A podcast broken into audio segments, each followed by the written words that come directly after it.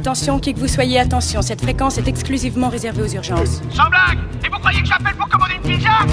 Mais vous savez que vous commencez à m'énerver avec vos questions. Bah oui, mais- Est-ce que je vous en pose des questions ouais?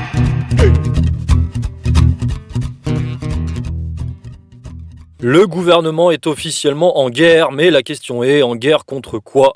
Contre un virus ou contre les Français Car depuis au moins 15 ans, une guerre financière, administrative, judiciaire, sociale est bien menée contre le peuple. Un peuple pressurisé qui a vu ses libertés et ses acquis s'envoler, les services publics s'effondrer, les corps constitués perdre moyens et considération, la qualité de vie se dégrader et le pouvoir d'achat fondre comme neige au soleil.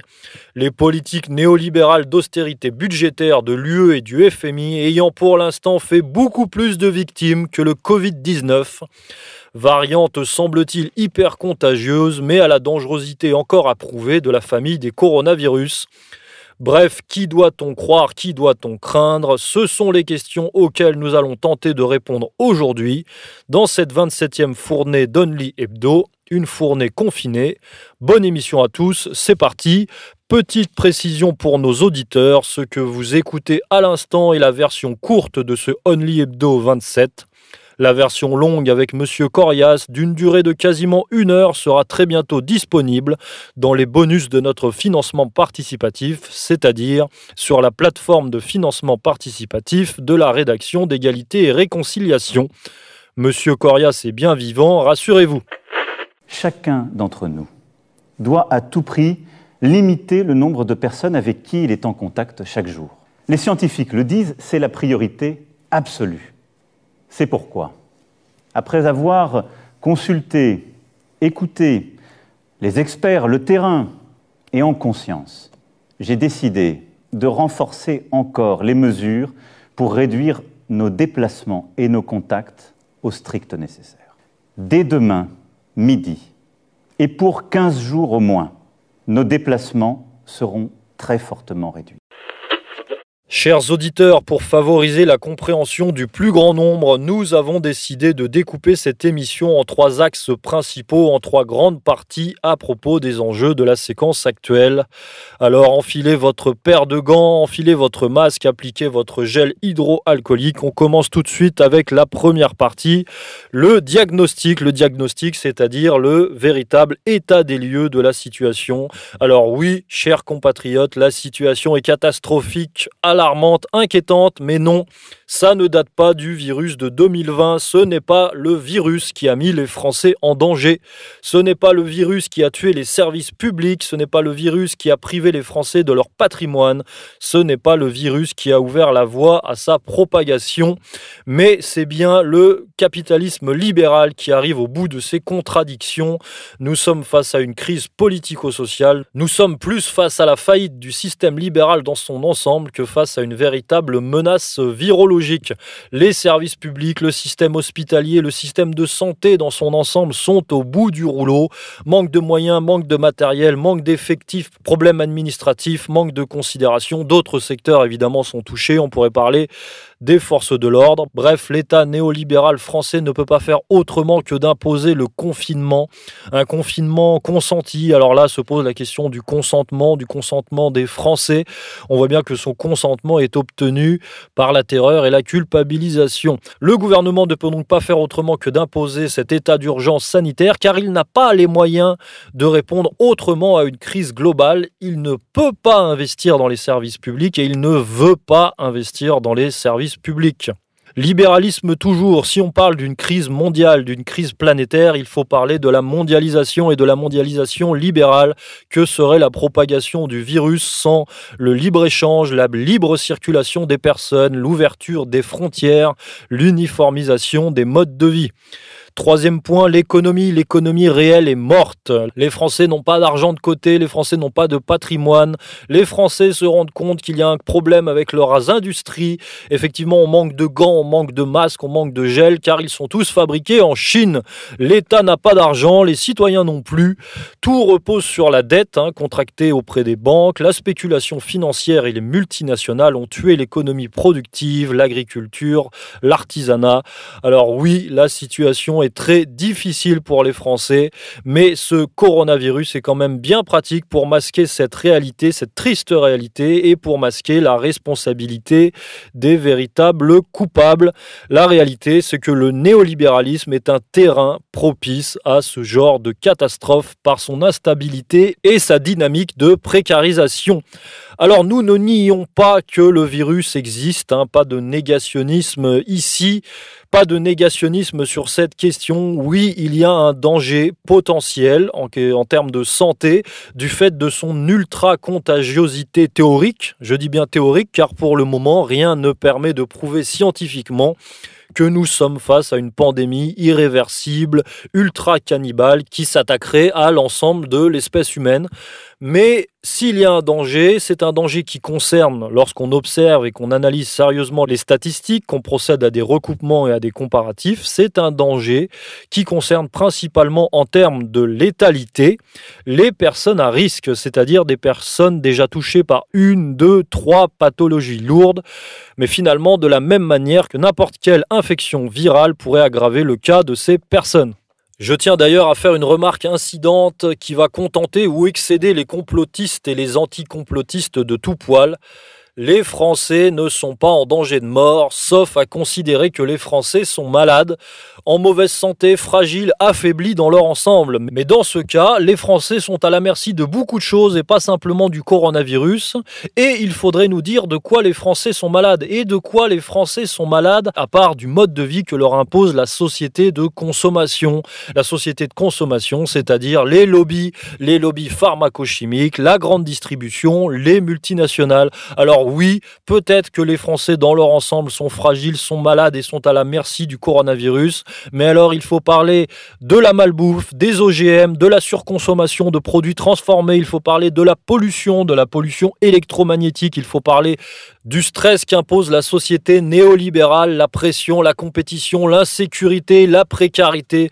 Il faut parler de la surmédication, de la surconsommation d'anxiolytiques, d'antibiotiques, de vaccins, de pilules en tout genre et de cosmétiques. Alors oui, les Français sont en danger, mais finalement pas beaucoup plus qu'il y a six mois. Et si les Français veulent arrêter d'être en danger et veulent éviter de mourir, eh bien il faut qu'ils se libèrent non pas du virus, mais de ce système.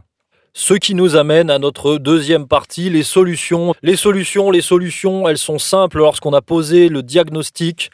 Il faudrait plus d'argent pour les services publics, moins pour Big Pharma et la grande distribution. Hein, pour une meilleure euh, réponse individuelle et collective, il faudrait évidemment fermer les frontières, il faudrait relancer l'économie productive et surtout, nous n'avons pas besoin d'une quarantaine nationale. Nous n'avons pas besoin que le pays soit bloqué, nous n'avons pas besoin d'un déploiement policier qui ne vise qu'à foutre des PV et faire rentrer du fric. Il faut diagnostiquer et traiter la solution de la même manière que le professeur Raoult propose de diagnostiquer et traiter les malades à la chloroquine. Le professeur Raoult qui est déjà suivi par les Chinois et les Américains. Mais nous, en France, enfin en tout cas le gouvernement Macron, comme nous n'avons pas d'argent et qu'en plus ça va contre l'idéologie en place, le gouvernement préfère éviter la saturation des hôpitaux, préfère parler aux Français comme à des enfants, préfère inquiéter tout le monde et terroriser tout le monde avec des statistiques faussées, annoncer des plans de secours qui consistent à confier des milliers, des milliards d'euros publics à des banques privées. Peut-être avoir l'espoir de faire crever les vieux pour régler le problème des retraites, calmer tout le monde avec la police, les PV, la conscience morale, la terreur médiatique, et surtout gagner du temps pour possiblement préparer le terrain à la mise sur le marché d'un vaccin obligatoire, mais qui nous sauvera tous. Alors que les médicaments comme la chloroquine ont déjà été testés et n'ont pas à attendre une énième validation sur des semaines de l'Union européenne et de divers conseils politico-scientifiques. C'est dans ce contexte que l'on doit interpréter la pression exercée par le réseau Buzyn, Lévy, Big Pharma, Vaccin sur le gouvernement Macron-Véran-Castaner qui doit faire très très attention à la manière dont il gère le peuple français qui il y a encore quelques semaines était à deux doigts de le lyncher. Mais rappelons à nos auditeurs que derrière Macron, Véran et Castaner se cachent Attali, Minck, Buzyn, Lévy et Nunez. Troisième partie, hypothèse prospective. Si on prend un peu de recul international, on comprend que deux projets, deux mondes s'affrontent et depuis longtemps, et que deux issues potentielles sont à envisager face à cette crise mondiale. D'un côté, on pourrait assister à la victoire sur un énième coup de poker de la gouvernance globale et du nouvel ordre mondial avec l'instauration d'un gouvernement mondial la relégitimation des structures mondialistes comme l'Union européenne, la Banque mondiale, le FMI, l'OMS, l'ONU, la mainmise, la toute-puissance de Big Pharma qui sauvera l'humanité, la relégitimation des grands médias, la fin de la révolte sociale, la disparition de l'argent liquide, le sauvetage du système bancaire spéculatif, alors que tout portait à croire que nous allions assister à un rebond de la crise de 2008 et à un véritable tsunami bancaire, la prise de pouvoir totalitaire de l'exécutif, hein, déjà annoncée par le 49.3 et les mesures liberticides, alors que nous étions et que nous sommes dans une période d'abstention maximale, l'ubérisation totale de la société, déjà avancée par cette période de confinement qui, qui, donne, qui fait la part belle au télétravail et, et aux livraisons et à la grande distribution, puisqu'on voit bien que les petits commerces sont fermés, mais pas les grands supermarchés. Le renversement potentiel de Donald Trump, euh, en tout cas c'est l'espoir de ce nouvel ordre mondial, et puis finalement une préparation mentale à une stratégie qui avait échoué, c'était la stratégie euh, contre le réchauffement climatique. Encore une fois, là, tout sera sur pied pour créer une nouvelle psychose avec en ligne de mire pour les plus complotistes, euh, cette espèce de rêve malthusien de contrôle de la population mondiale par une sélection plus ou moins naturelle. Ou, ou, ou, d'un autre côté, on pourrait assister, si on voudrait rêver, mais c'est plutôt la tendance des dernières années, n'en déplaise aux pessimistes de tout poil, à la victoire du national-populisme à l'international, car oui, en ce moment, on parle du retour des frontières, on parle d'intérêt général, oui, Donald Trump, malgré la crise, va certainement se faire réélire. Vladimir Poutine a posé les jalons de la consolidation de son pouvoir jusqu'en 2024 au moins. Le président chinois Xi Jinping est indéboulonnable. On pourrait assister dans ce cadre à la fin des, structures mondialistes comme l'Union européenne, qui tend, quoi qu'il arrive, à se casser la gueule. Et on pourrait assister dans nos rêves les plus fous à la défaite des plus grands lobbies, des multinationales et du libre-échange pour assister à la victoire ou en tout cas à la relance de l'économie productive contre l'économie spéculative. Et dans nos rêves ultimes, un mouvement populiste pourrait-il émerger en France? Ah, je sais, chers auditeurs, je vous fais rêver un petit peu. Eh bien, on va se quitter là-dessus, colonel. Au revoir. Chers auditeurs, nous avons le sentiment que ce virus vient parachever, masquer l'œuvre morbide du néolibéralisme plus qu'autre chose.